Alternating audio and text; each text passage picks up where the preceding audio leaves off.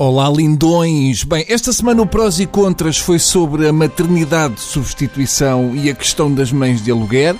Obviamente previa-se mais uma feira de horrores católicos, ou não estivessem lá o Ribeiro e Castro, a Isilda Pegado e aqueles casais católicos que são tão, mas tão, mas tão felizes que não admitem que outros tenham uma felicidade diferente da deles. Desta vez estava lá um bicho de sacristia que era casada com um pobre António. Dizia à senhora que o não ter filhos pode ser substituído por outras coisas lindas, como jogar à bola com os sobrinhos, em vez de andarem a mexer em pipis com pinças para ter bebés que Deus não deseja. Eu acredito que estes casais são constituídos por duas pessoas que são almas gêmeas na chatice. Eu já te mostrei a minha coleção de carimbos de Fátima. Ai, tu também tens uma coleção de carimbos de Fátima. Ai, eu adoro heráldica papal.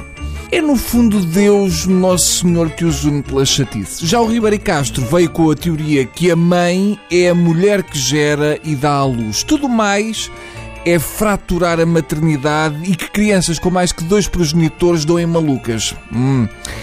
Então e aquela criança que teve um pai Espírito Santo e outro carpinteiro? Hã? Aí já não vale? Então, o Ribeiro Castro já esqueceu do Deus Menino?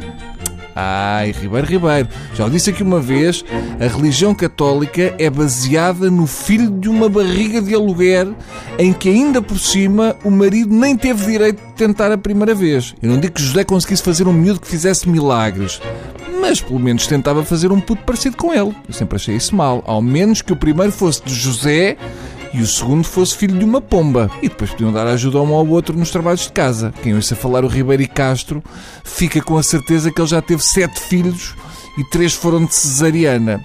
A Isilda Pegado, pronto, enfim, quer dizer, já nem vale a pena, foi o que se esperava. A Isilda é um embrião que pode ser que chegue a ser humano. A Isilda apresenta argumentos do género. Se um irmão aceita ser barriga de aluguer para a outra irmã ser mãe, que será da terceira irmã que não quis fazer isto pela irmã? E completa dizendo: A outra que não quer, como é que será vista socialmente? Exato, pois é, Isilda. O problema não é o que nós pensamos, é sempre o que os outros vão pensar, não é? Não é uma coisa, oh Isilda. Se uma pessoa fosse tão sensível à pressão social e se preocupasse tanto com isso, não usava um napron ao pescoço como a Isilda usa. Esse napron ao pescoço é garantia de infertilidade.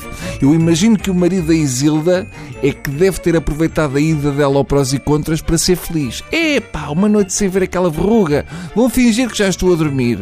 Aposto que o marido já disse à Isilda: oh, Isilda, hum, porquê que não tiras essa verruga? E a resposta foi: Estás louco? Então depois ainda és capaz de me desejar? Foi Nosso Senhor Jesus Cristo que me quis pôr aqui esta passa.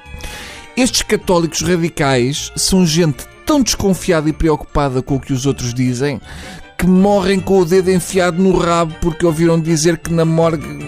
coisa. Enfim, temos que fazer de conta que são de outro planeta. É a única forma de não ter vergonha da raça. Até amanhã!